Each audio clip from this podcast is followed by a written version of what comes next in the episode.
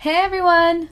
Hola a todos! This is Jahaira. And this is Stephanie, and welcome back to Cuento Crimen Podcast.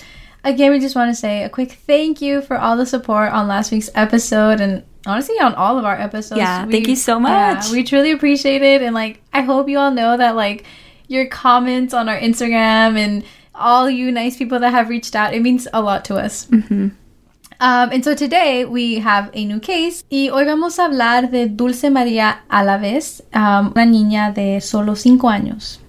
And this case was actually recommended by one of our listeners who sent us a message through Instagram. It was our first recommendation. Yeah, we were so happy. I know. I was like, yes. Yeah, yeah. Y antes de empezar el caso, we again would like to give you all a heads up. We will talk about sensitive topics, um, so como siempre queremos darles una advertencia porque vamos a hablar de temas sensibles. And again, queremos decir que hablamos de estos casos con todo respeto a las familias y víctimas. And, you know, we just really want to talk about these cases and have a conversation started mm-hmm. and awareness. bring awareness. And yeah, so let's jump in.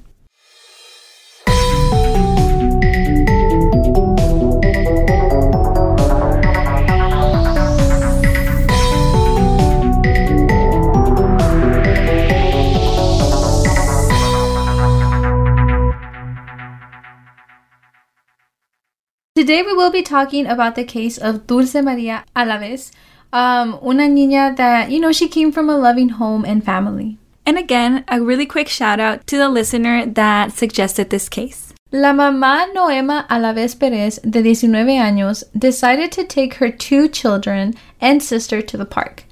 Primero, Noema les compró una nieve a los tres niños antes de ir al parque.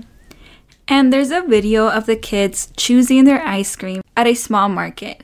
And se puede ver a Noema, a Dulce, con su hermanito y también la hermana de Noema. Yeah, it's a very sweet video. Like, hasta se ve que Dulce alza a su hermano para que él pueda um, alcanzar la nieve. You know, it, it was just very happy vibes. It's so cute. They're simply just enjoying the little things, and she's definitely being a bigger sister. And after they got their ice cream, se fueron a jugar al parque. And Noema decided to stay in the car con su hermana menor. Noema stayed in the car to scratch some lottery tickets y su hermana también se quedó en el carro. Su hermana solo tenía 8 años de edad and she stayed in the car so she could get some homework done. Dulce de 5 años y su hermanito Manuel de 3 años se bajaron del carro para poder ir a jugar al playground. El parque era muy grande. It was about a thousand acres of land, and it was near a school too. Noema's parked car was only probably like 30 yards away from the children. And yeah, it is distance, but I don't know, still, I feel like not being physically there with your child still always kind of puts you at a long distance away. I don't know, like it's just like you can never be close enough, I feel like. And uh, La Mama said that she was able to um, watch her kids from her car, pero sí admite que she didn't have a very clear view porque Mm-hmm. había un hill that was blocking her view. But for the most part, she could see them porque for the most part they were playing in her view. Like it was only for seconds where they would run behind the hill Mm-hmm. and back. But she felt like she was, you know, taking care of them. That happy moment, though, turned sour pretty quick, porque a los 10 minutos la mamá vio a su hijo de 3 años llorando y con su nieve en el suelo. And it's crazy to think 10 minutes.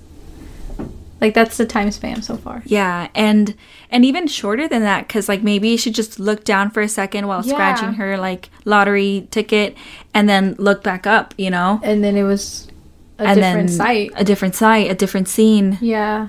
So sí pudo ver a su hijo desde lejos. Entonces se acercó, se bajó del carro y fue a, a ver qué estaba pasando, pero no vio a su hija. Like, she just wasn't there. Entonces le preguntó a su hijo que dónde estaba. And Manuel pointed at some like buildings that were there, like in the park, and said that she was over there. Noema pensó que estaba jugando, you know, hide and seek or, you know, juegos de niños. Um, she didn't think much of it. Until it got real. Until she realized her daughter was not there. Su hija se había desaparecido. And what meant to be a simple park trip turned their lives upside down. and it just I don't know, it just gives me like goosebumps. I mean, I know we say this every case, but like I don't know, like cases like these where like everything happened in a matter of seconds. Mm-hmm. Yeah, this abduction happened so fast, in a blink of an eye, kind of thing. And yeah, that's really scary. And that is why, you know, we always say, like, stay alert.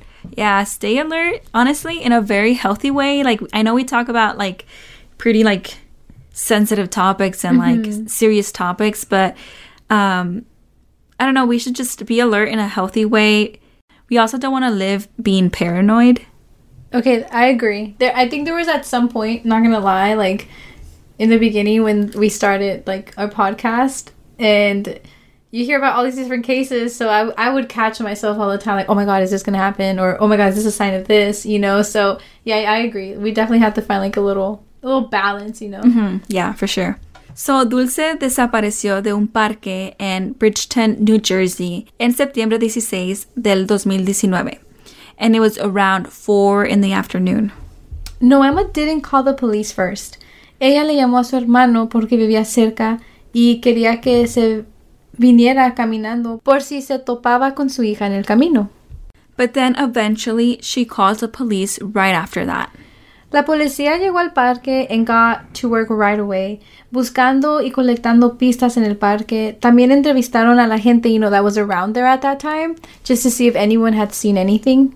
Because there were other kids playing basketball, um, but unfortunately they didn't see too much. Yeah, like the kids were in their basketball game, so they weren't really paying too Attention much attention to their around. surroundings. Like they knew that there were kids playing in the playground or around that area, but you know, they weren't just like putting their focus full was on the attention. Yeah. And they also looked into the security videos and you know, they really put a lot of time and effort into those videos. Porque el chief Michael Gaimari of the Bridgeton Police said que en esos videos había como 400 vehículos like that were passing through the park area during that time of the abduction.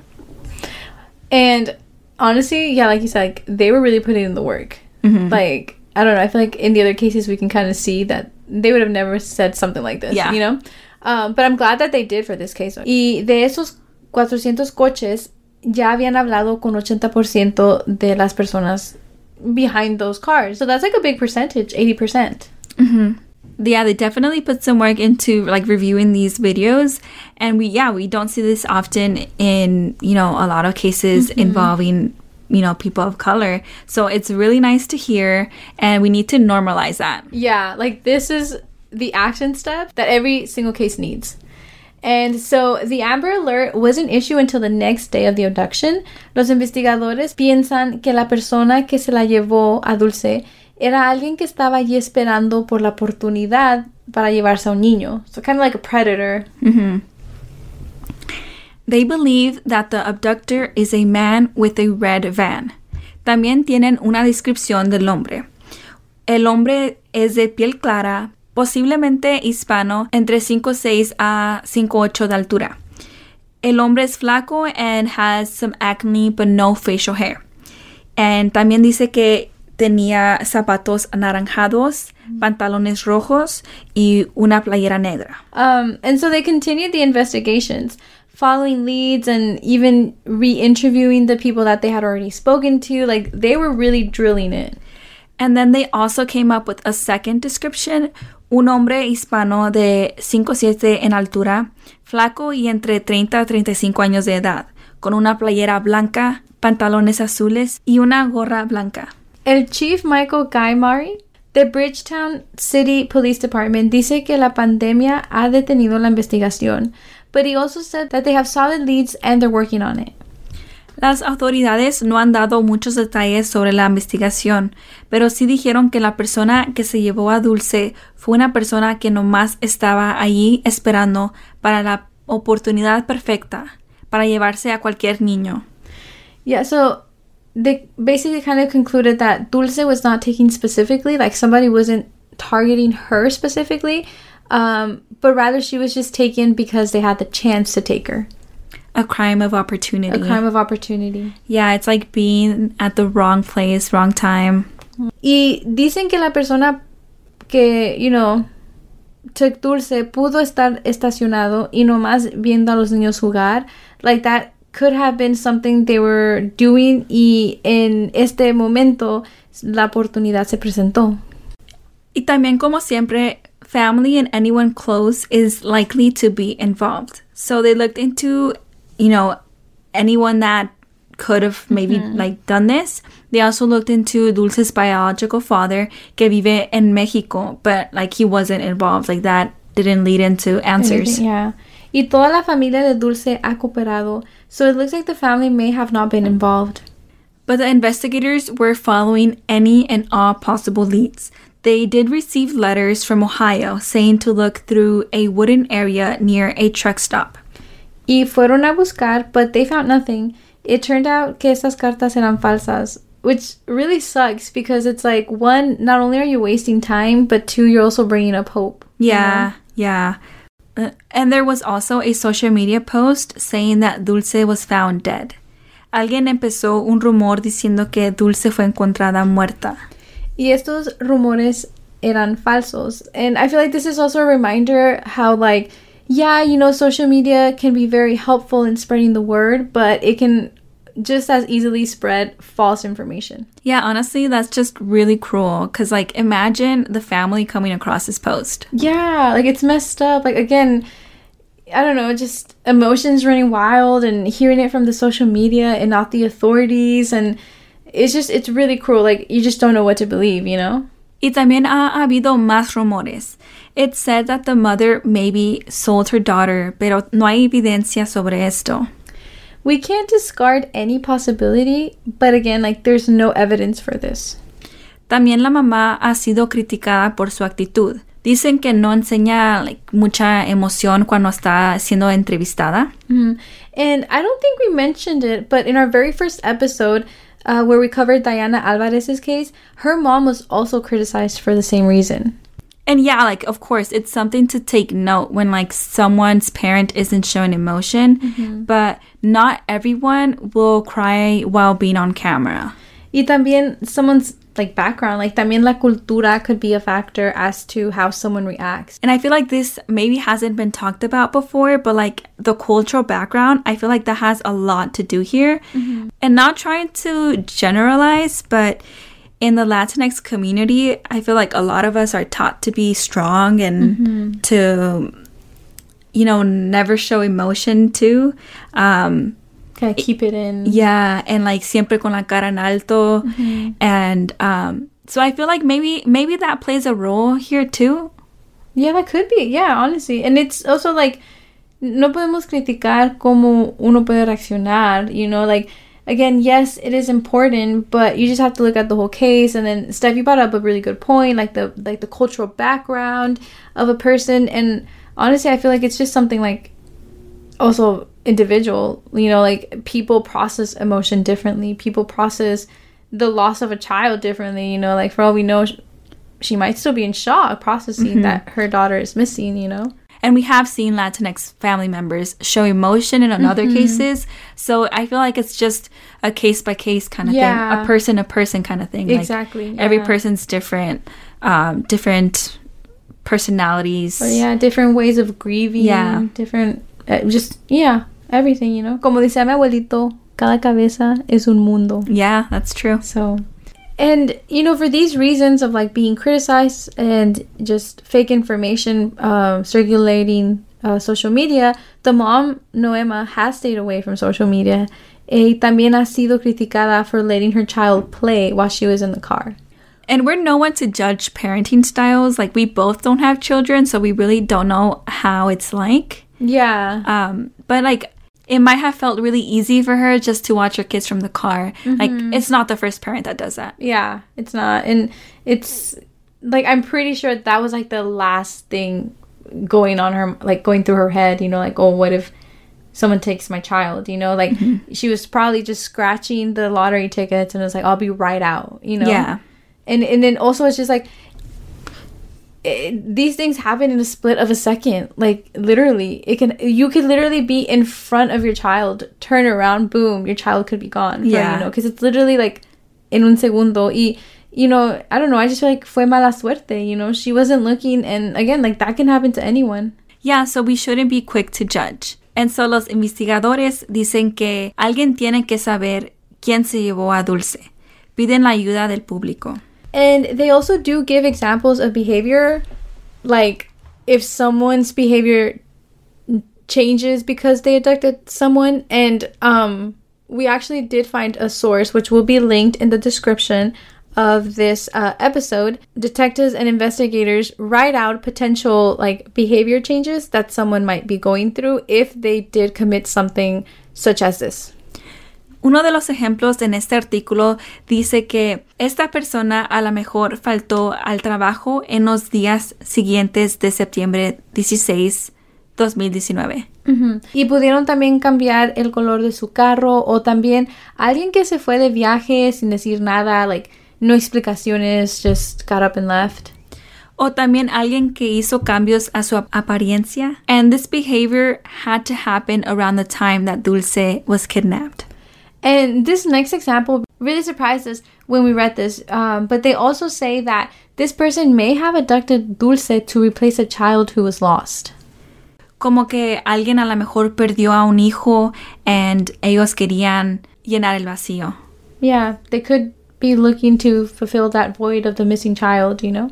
So we ask you all that those of you in this area to take a moment and try to remember if you know anything. I know this happened um 2019, September of 2019, but if you just take a moment and try to remember or maybe ask someone that might know something that was in the area during that time. Just any lead, you know, or any information can possibly help solve this case and bring Dulce home. We will include the sketch of the suspect on our Instagram, which again is just at Cuento Crimen Podcast. So definitely check that out, see if it maybe like sparks anything for you all. On the last day Dulce was seen, ella tenía una playera amarilla con un elefante, pantalones del color negro y blanco con zapatos blancos. And we will include pictures of her on our Instagram page, as well as a sketch of the suspect. And for any information, por si tienen información, pueden llamar a New Jersey State Police at 609-882-2000 um, with the extension 2554. Y también a Bridgeton Police, which is at 856-451-0033. Vamos a incluir estos números de teléfono en our Instagram page. También allí pueden sugerir casos que quieren que contemos aquí en Cuento Crimen.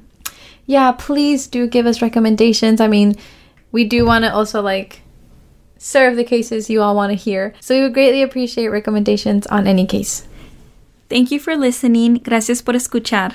We will see you all next week. And again, we hope that you are all having a great holiday season. And please remember to stay safe and warm. And happy holidays. Happy holidays.